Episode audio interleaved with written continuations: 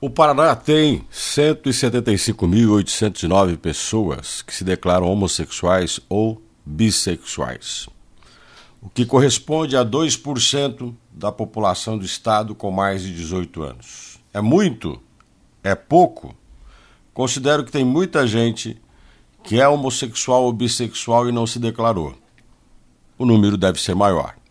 O próprio IBGE, o Instituto Brasileiro de Geografia e Estatística, admite a subnotificação.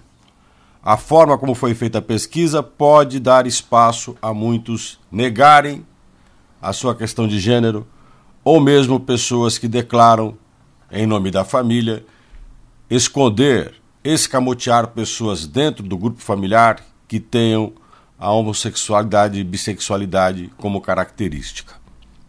Isso vai mudar no Brasil? Será que um dia a gente vai aceitar melhor a questão de gênero? Espero que sim, porque não haverá outra forma de conviver com as pessoas senão você ter e reconhecer que a diversidade é uma realidade.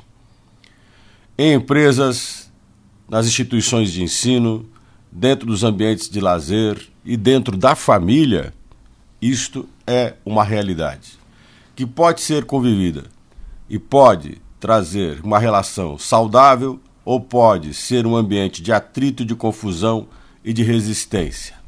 E quanto mais a resistência e quanto mais o embate, mais o combate, a situação ganha extremos e ganha drama.